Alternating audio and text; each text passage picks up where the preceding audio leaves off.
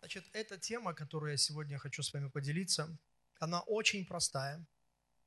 Она будет о любви. И... Но я ее все-таки назвал таким образом. Как нам пребывать в Боге? Давайте мы прочтем из Евангелия от Иоанна 15 главу. Я вообще советовал бы эту 15 главу каждому из вас выучить наизусть. Она настолько замечательная. Но вот четвертый стих мы прочтем, там сказано, мы прочтем только вот эту фразу. Там сказано «прибудьте во мне». Иисус, Он говорит своим ученикам, «прибудьте во мне».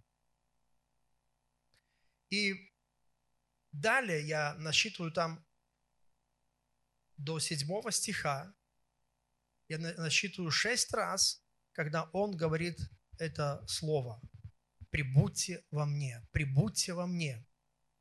Вы должны пребывать во мне. Если он так часто повторяет об этом, это значит, это важно. Амен. Важно пребывать в нем. И в седьмом стихе он дает удивительное обещание, которое просто провоцирует нас понять, что это значит пребывать в нем, и можно получить исполнение этого обещания. Он говорит, если прибудете во мне, и слова мои вас прибудут, то чего не пожелаете, просите, и будет вам.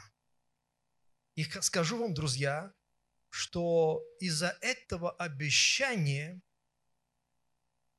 Господь говорит, если вы будете пребывать во мне, если прибудете во мне, то представьте, чего не пожелаете. Вот скажите это, эту фразу вслух. Чего не пожелаете?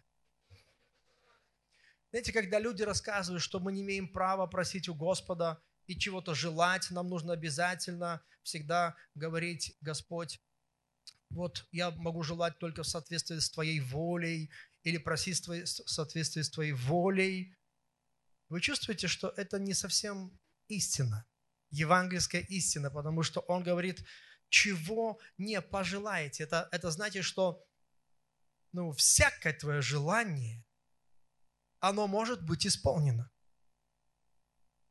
Вот обещание Иисуса Христа. Если прибудете во мне. И из-за этого обещания для тех, кто пребывает в нем, скажу вам, что очень становится интересно, еще более интересно. Что-то значит пребывать в нем, что-то значит пребывать в Боге. Вот как вы считаете, какие вот ваши версии? Что-то значит пребывать в Боге? Можете с места просто ну, крикнуть, какие у вас есть мысли? Что вы думаете? Что это значит пребывать в Боге, а? Пребывать в любви. Угу. Пребывать в молитве, да? Пребывать в духе. Пребывать в Его Слове. И иметь личные отношения с Иисусом. Исполнять Его волю. Проводить время с Богом Вы знаете, как бы все очень правильно звучит. Но если мы посмотрим, как Писание нам отвечает на этот вопрос, то есть точный ответ, то мы найдем его в первом послании Иоанна, 4 глава, 16 стих. И там сказано, «И мы познали любовь, которую имеет к нам Бог, и уверовали в нее. Бог есть любовь, и пребывающий в любви пребывает в Боге, и Бог в нем». Скажи «Халлелуя». Как бы все правильно звучит, и пребывать в молитве, в слове, Написано даже, если прибудете в Слове, слова мои вас прибудут. Да? Пребывать со Христом, взаимоотношения с Христом, время отдавать Ему. Да? Но если посмотрим и пожелаем более точного слова, мы, оказывается, видим, что пребывающий в любви пребывает в Боге. То есть, как нам пребывать в Боге? Это значит, нам нужно пребывать в любви, тогда мы будем пребывать в Боге. Скажи Амен. Пребывать в любви. И дальше есть продолжение. Сие 17 а, стих. «Любовь до, до того совершенства достигает в нас, что мы имеем дерзновение в день суда, потому что поступаем в мире всем, как Он».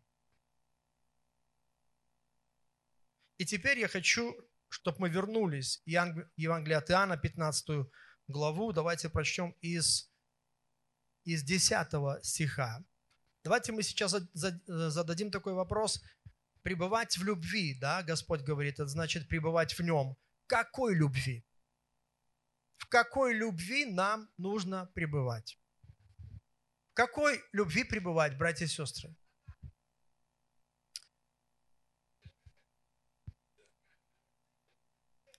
Вы молодцы. Вы закончили библейские школы. Вы уже все знаете.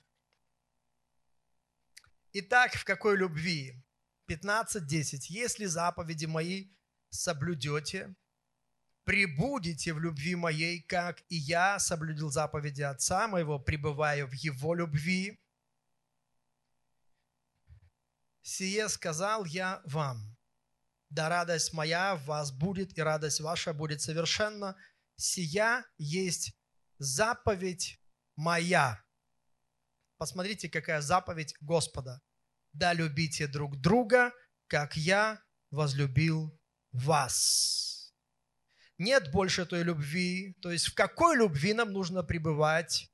Вот, в этой заповеди, да любите друг друга. Вы представляете, когда ты любишь ближнего, когда вы любите друг друга, Бог записывает это на свой счет. Таким образом вы показываете Ему, что вы пребываете в Его любви. Вы пребываете в Нем. Нет больше той любви, если кто положит душу свою за друзей своих. Ибо вы, друзья мои, если исполняете то, что я заповедую вам. 17 стих. «Сие заповедую вам, да любите друг друга». Скажи слава Господу. Да, любите друг друга. Поэтому, исходя из того, что мы прочитали, оказывается, пребывать в Боге, это значит пребывать в любви. Это значит пребывать в любви, которая любит друг друга. Любовью, которая любит друг, друг друга любит ближнего. И таким образом мы пребываем в Божьей любви, и таким образом мы, мы пребываем в Боге. То есть любовь, она делает так, что мы пребываем в Боге. Та любовь, о которой он говорит, только что мы прочитали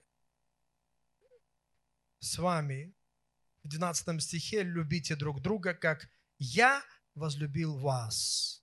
Когда мы читаем заповеди, заповеди Ветхого Завета, там написано «возлюби, э, возлюби Господа Бога всем сердцем».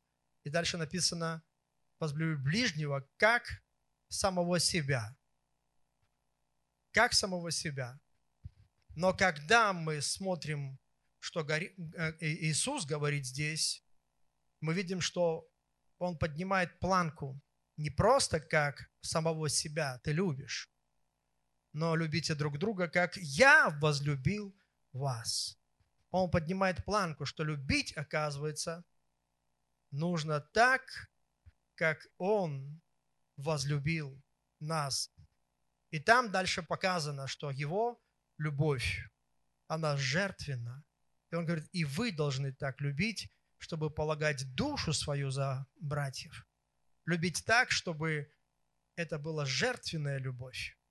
Вот такой любовью, когда мы любим друг друга, тогда мы пребываем в Боге. Тогда нет никакого осуждения.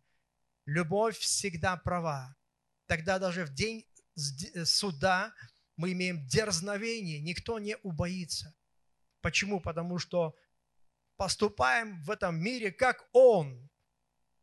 Вот Божья задача, чтобы переделать всех нас в образ Иисуса Христа, чтобы мы были подобны Ему в этой любви. Поэтому чувствуйте, друзья мои, как нам нужно делать шаги, чтобы расти в этой любви, пребывать в этой любви. Это высокая планка. Да. Я помню, однажды ехал в поезде с одним человеком. И знаете, он мне говорит, вот говорит, ты отдал бы душу свою за Филарета? Знаете, такой вопрос я вообще не ожидал. Да. И я сказал, нет. Ну, во-первых, как бы, э, зачем отдавать свою душу? Э, как бы Иисус уже отдал свою жизнь, свою душу за каждого человека, да? Вот, но он такой был настойчивый, говорит, ну вот, а ты, знаешь, ты отдал бы? И знаете, вот я честно признался, что нет. Во-первых, я не знаю этого человека, да? Вот если, допустим, может быть, какой-то был друг, близкий, да, родной человек или человек, который, может быть, для тебя много сделал, и твоя душа к нему прилеплена, может быть, ты да и не задумываясь в каких-то обстоятельствах, ты прыгнул бы, знаешь, спасая его, готов сам утонуть, да, но чтобы ему помочь. Но когда речь идет о посторонних людях, тех, которых ты не знаешь, когда речь идет вообще, может быть, даже о врагах, да, вы знаете, мы ощущаем, что нам нужно расти в нашей любви. Амен. И тогда мы понимаем и оцениваем способность Бога, как же Он может вместить каждого человека и любить так, что даже за последнего грешника Он отдал свою жизнь. И это настолько верно сказать грешному человеку, что если бы ты был единственным грешником на этой земле, Иисус все равно отдал бы за тебя свою жизнь. Вот насколько велика и непостижима Божья любовь.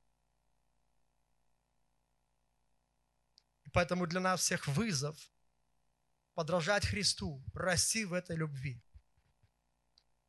Я сегодня предложу вам пять, может быть, способов или дел любви, которые мы можем делать каждый день и возрастать в любви.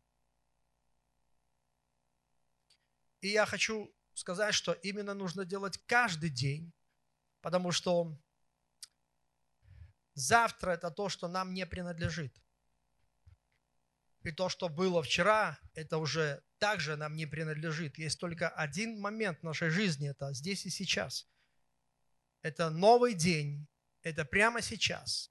В этот день, когда ты живешь, когда ты осознаешь, ты должен это совершать. Знаете, многие люди – готовятся, и у них и доброе намерение, я когда-нибудь это сделаю, я сделаю это, они пишут планы, и они хотят, у них есть хорошее доброе намерение.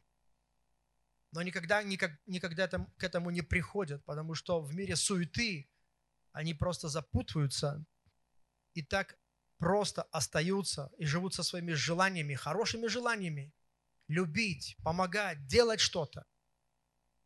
Они все откладывают на, на завтра. Но это завтра, знаете, это, это завтра, это, это ничего. Вспомнил эту историю, мне кажется, она правдива, как, как на одном ресторане написали, приходите, завтра будет обед бесплатный. Люди пришли, вау, понабирали, едят, потом приходит официант, говорит, вы должны заплатить. Как? вы же сказали, что завтра обед будет бесплатный. Была висела реклама. Ну правильно, это завтра будет бесплатно, а сегодня надо платить. Вот так, знаете, по погоне за завтра, да, мы, мы попадаемся. Поэтому я хочу предложить вам простейшие вещи, как мы можем возрастать любви, чтобы научиться любви и пребывать в Боге. Первое, самое простое. Скажи одному человеку каждый день, что ты его любишь. Это самое простое, что ты можешь сделать, если ты хочешь возрастать в любви. Конечно, если ты женатый человек, то это проще, потому что каждый день ты можешь, проснувшись, сказать, я люблю тебя. Это ты можешь сказать своим детям каждый день.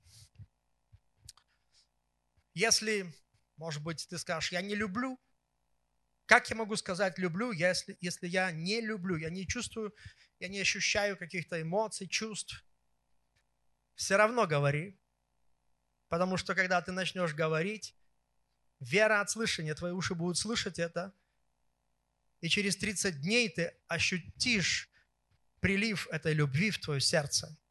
Ты будешь любить, и ты переживешь эти, эти эмоции, по которым ты скучаешь, ты понимаешь, все повинуется Слову, и твое тело, и твой разум в том числе. Амен. И наша жизнь, она повинуется языку, потому что язык – это как руль корабля, куда ты повернешь, туда она направит тебя. Если ты хочешь любви, говори любви. Поэтому ты все равно говори. Такая история была у пастора Янгичо, когда его теща пришла и сказала – ты любишь свою жену? Да, люблю. Но ты знаешь, что она уже собрала чемодан, она хочет от тебя уйти. Как она может уйти? Я даю ей деньги. Я обеспечил ей жилье, у нас есть квартира. Еда есть, рис в доме всегда есть. Пастор из Южной Кореи. А он говорит, нет, говорит, надо нечто большее. Она должна знать, она должна слышать, что что ты ее любишь. Говори каждый день ей об этом. И он, знаете, занятый пастор, у которого столько дел, огромная церковь, полмиллиона человек. И он такой в поездках и все остальное.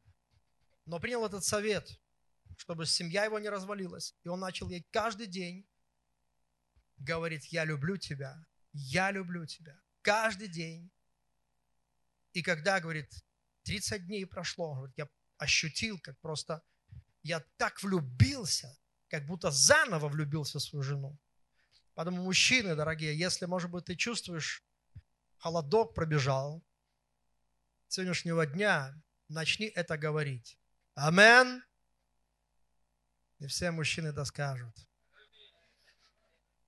Ты скажешь, ну у меня нету жены, кому мне сказать? Ты можешь сказать девушке, но ты знаешь, что если ты скажешь ей, что ты ее любишь, то это может иметь последствия.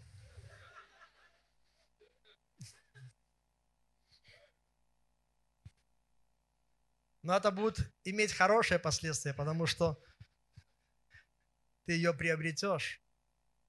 Ты женишься на ней, у тебя будет прибыль, ты больше не будешь одиноким,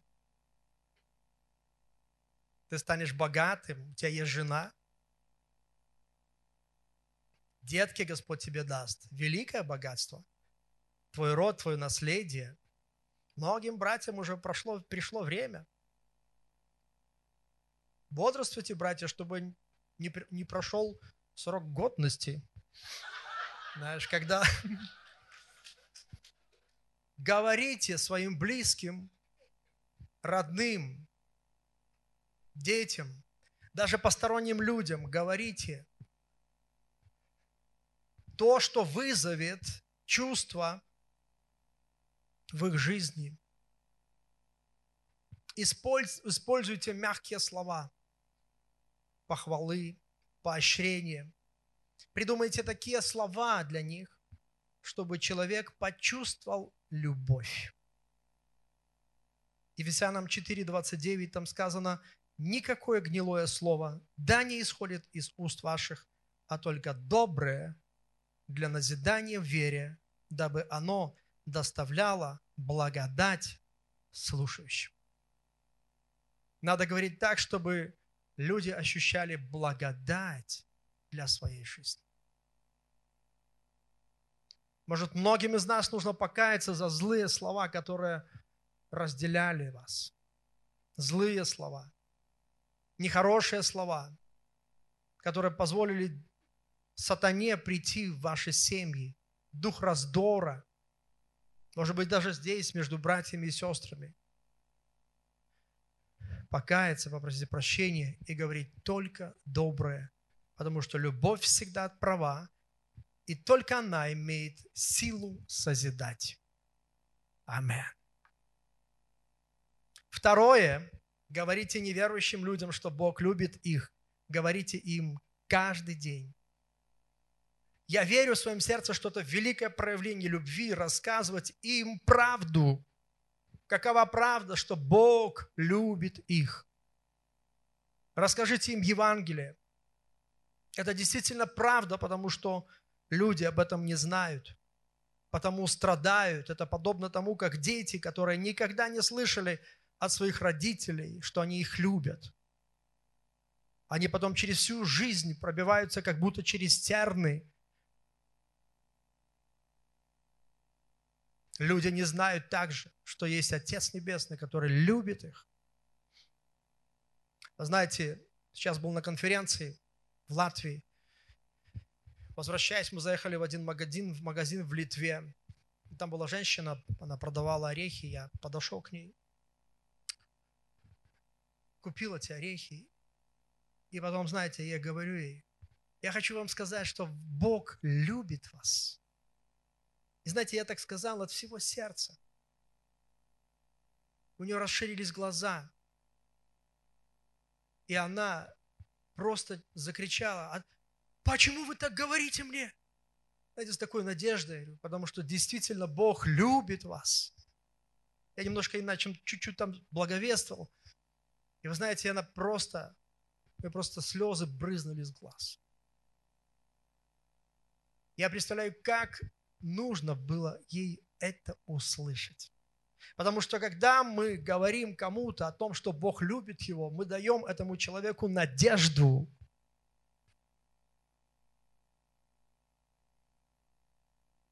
Как мой брат рассказывает, однажды работал с таксистом, сел мужик, говорит, ну куда вам? Он говорит, просто провези меня по городу, я хочу последний раз посмотреть наш город. Я, говорит, больше не могу, говорит. Я принял решение покончить жизнь самоубийством. Видите, какие бывают жуткие ситуации, когда люди в таких отчаянных обстоятельствах, и он говорит, ты сел в правильную машину. Я тебе хочу сказать, Бог любит тебя. И Дух Святой так наполнил эту машину, что он вышел сияющим человеком, с надеждой и жаждой жить. Любовь делает так, что к нам приходит жажда жить. Любовь, она порождает жизнь. Скажу вам, без любви нет жизни. Поэтому говорите одному человеку в день хотя бы о том, что Бог их любит. Может быть, будет странно сказать, я люблю тебя. Он человек неверующий, ты его первый раз видишь, он подумает, что за любвеобильно привязался. Но когда ты говоришь, Бог любит тебя, ты даешь ему надежду. Это красиво. Третье. Прикосновение и объятие. Вы знаете, прикосновение – это очень сильный знак любви. Не тогда слышал, что у нас даже в городе есть такая услуга объятия. Реально. И люди, у которых нет родственников, они одиноки, они могут позвонить в эту услугу и приехать, и приедет э, человек, обученный, обнимать. И будет обнимать этого человека – и я читал, Вы знаете, читал, как э, то ли интервью с этим обнимательным, что иногда, когда он обнимает какого-то старика, знаешь, говорит, тот не отпускает мину, минут 10. Настолько, знаете, он в этом нуждается. И потом они уходят, ему там, ну, за это деньги заплатили, за то, что он пообнимал. У него такая работа, но это как бы искусственно, но представьте, что это помогает людям. Насколько же помогает, когда натурально, когда ты не притворяешься. Марка 10.14 Иисус вознегодовал и сказал, пустите детей приходить ко мне и не препятствуйте, ибо таковых есть Царствие Божье. Истинно говорю вам, кто не примет Царствие Божье как дитя, тот не войдет в него. И обняв их, возложил на них руки и благословил их. Иисус постоянно прикасался к людям. Мы видим, что Он обнимал детей – он прикасался, и нечто происходило. Люди получали исцеление. Прикосновение, оно благословляет. Есть целое учение апостола Павла о возложении рук. Это прикосновение, через которое передается Божья сила, Божья любовь, помазание Духа Святого. Через прикосновение люди могут пережить Бога, который живет в тебе. Вы знаете, что когда люди приветствуют друг друга в разных культурах, они обмениваются рукопожатиями. У каждого народа свой обычай, объятие, восточное приветствие, когда э, э, восточный поцелуй, когда, когда люди щекой прикладываются друг к другу. Я помню, когда служил в армии, помню, как ребята с Кавказа, они просто так вот, приветствую, они прикладывались щекой, как восточный поцелуй. Знаете, я смотрю, апостол Павел также пишет церкви, приветствуйте друг друга лапзанием святым.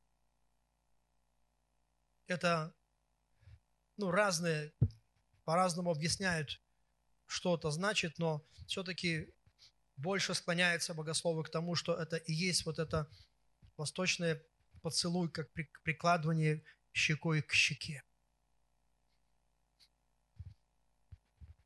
Это тоже форма объятия, прикосновения. Прикосновение выражает любовь и действует исцеляюще. Особенно если человеку тяжело, любовь ему просто необходима. Любовь помогает ему справиться с бедой. Вы знаете, трагедии случаются у каждого человека.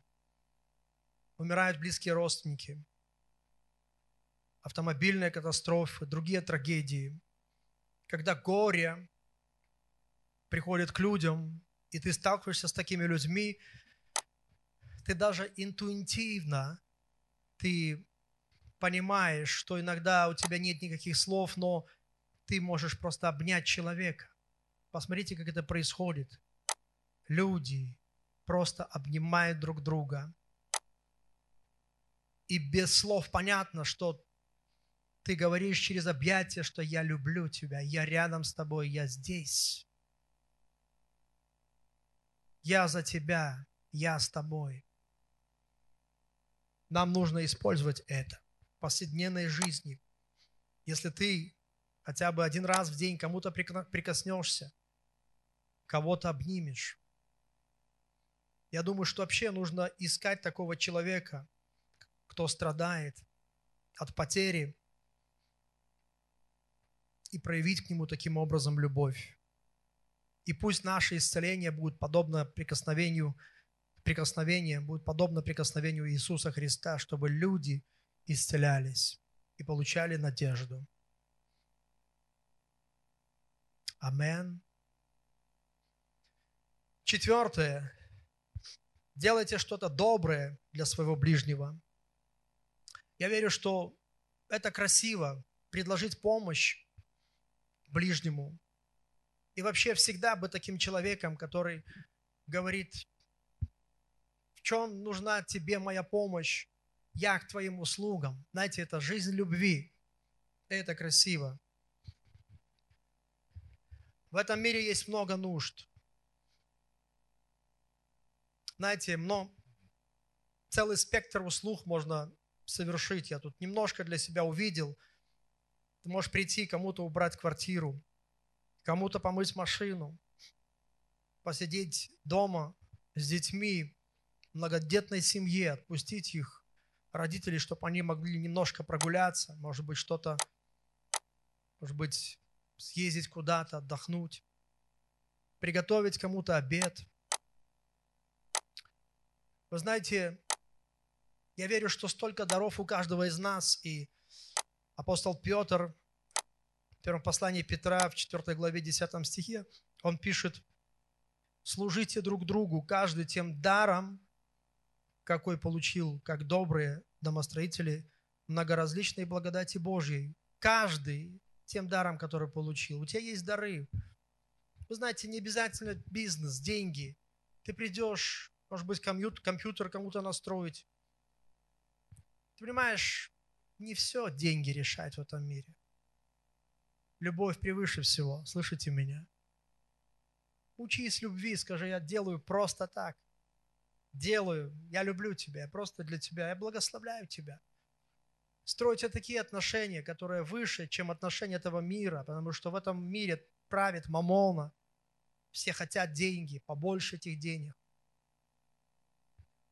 Знаете, все это тленное, оно пройдет. Давайте зарабатывать вечное наследство.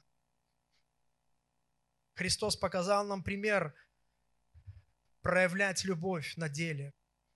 Помните, перед своим распятием, во время Тайной вечери с учениками, он, написано, сняв верхнюю одежду, припасал себе полотенцем, налил воды в умывальницу и начал умывать ноги своим ученикам. Вы знаете, раньше ноги умывали, потому что люди ходили в, а, в, в сандалях, всегда ноги были в пыли, грязные. И когда кто-то приходил в чей-то дом, обычно это делали слуги, рабы. Они должны, быть, должны были умыть ноги, прежде чем гость сядет за стол. Иисус это сделал. Он так умалился, так унизился, что Петр даже не мог понять, Господь, я не-не-не, ты не прикоснешься к моим ногам. Он говорит, нет, Петр, ты должен внутри сломаться. Вы знаете, что-то происходит с нашими сердцами, когда мы видим такое жертвенное служение, когда кто-то от всего сердца – может быть, в момент нашей острой нужды Он приходит в нашу жизнь и что-то совершает. В нашем сердце мы чувствуем, как Божья любовь, она исцеляет нас, ломает нашу гордыню, вот это отрицание, этот бунт, эту плоть, эту плотскую природу. человек, получивший искреннее служение, он выходит другим, обновленным, свежим. Иисус учит нас, как служить друг другу. Он говорит, делайте то, что я сделал. Служите. Делайте что-то доброе друг для друга. И Павел, апостол, также говорит, любовью служите друг другу. И последнее, пятое. Самое интересное. Хотите услышать? Раздавай деньги.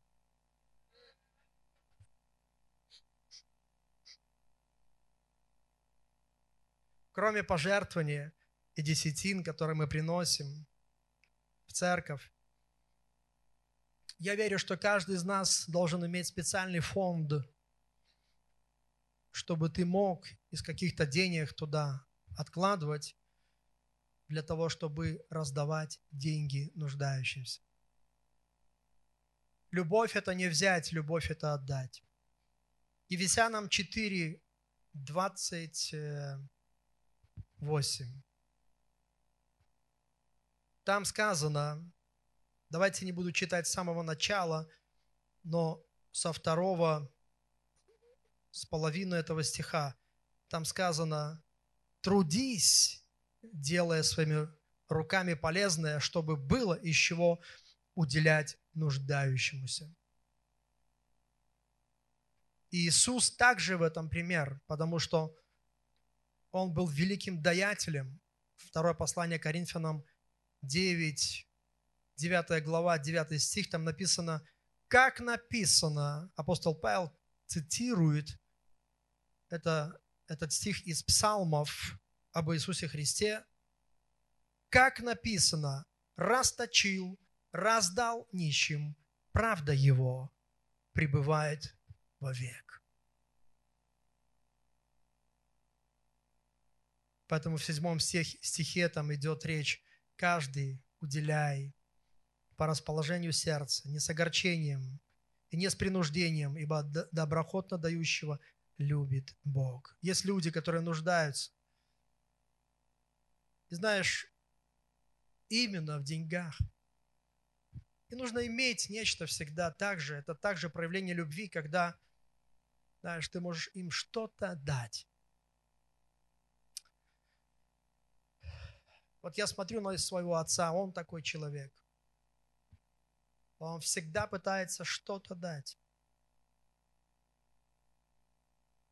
Я хочу сказать вам, чем больше мы находимся под воздействием Духа Святого, тем ярче Иисус Христос, Он проявляется через нас. Амин. Мы приходим в церковь мирскими людьми, часто полные жадности, скупости, скрящества такого. Больной вопрос про деньги всегда. Люди могут слушать обо всем, но когда деньги собирают, как они говорят, о, это становится большим соблазном, потому что они зависимы от духа мамоны, они служат этому духу. Великое дело сделала церковь для каждого из вас, освободила вас от духа мамоны это величайшее достижение вашей жизни, когда вы ровно дышите на деньги. И вы понимаете, что вы призвязаны теперь к небесным сокровищам, к небесному банку. Амен. И источники могут открыться в любой момент для вашей жизни. Потому что Бог Авраама, Исаака, Израиля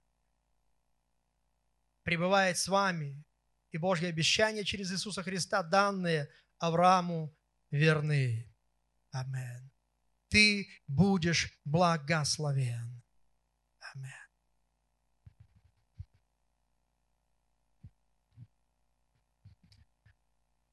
Поэтому, может быть, вот это небольшие шаги, которые сегодня вы слышали, как мы можем возрастать.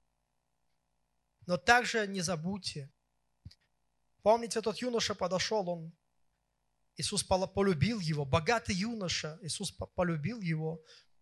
И тот спросил, что мне делать, чтобы наследовать жизнь вечную? И тот сказал, Иисус говорит, знаешь заповеди, и тот рассказал все заповеди. Он соблюдал все заповеди. Иисус похвалил его, говорит, но если ты хочешь быть совершенным, скажите это слово, совершенным, вы знаете, Писание также говорит, поспешим к совершенству. Если ты хочешь быть совершенным, помните, он сказал ему, возьми имение твое, продай, раздай нищим и приходи, следуй за мной. И тот написано, что отошел в печали, потому что он был очень богат. Он не, не был готов к такому решению. Это не обязательно. Ты молодец. Да, но ты хочешь быть совершенным, ты хочешь чтобы Господь переделал тебя под себя, чтобы у тебя было такое открытое сердце, которое могло бы благословить, знаешь, этот мир. Жертвенное такое сердце. хочешь быть совершенной, научись раздавать деньги, научись раздавать имущество свое. Послание к Колоссянам, я заканчиваю, братья и сестры. 3 глава, 14 стих написано «Любовь, совокупность совершенства». Вот что такое любовь. Совокупность совершенства.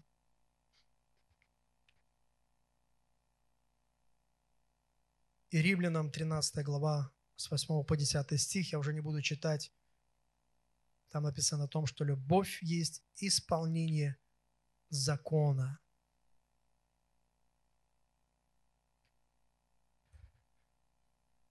Весь мир хотели бы угодить Богу, как-то ищут, ищут какие законы, какие заповеди нужно исполнять, как их исполнять большая задача. Любовь. Когда ты любишь, это есть исполнение закона, ты уже исполнил закон. Какие двери открывает нам любовь. Какие прекрасные двери открывает нам любовь. Амин. Аллилуйя.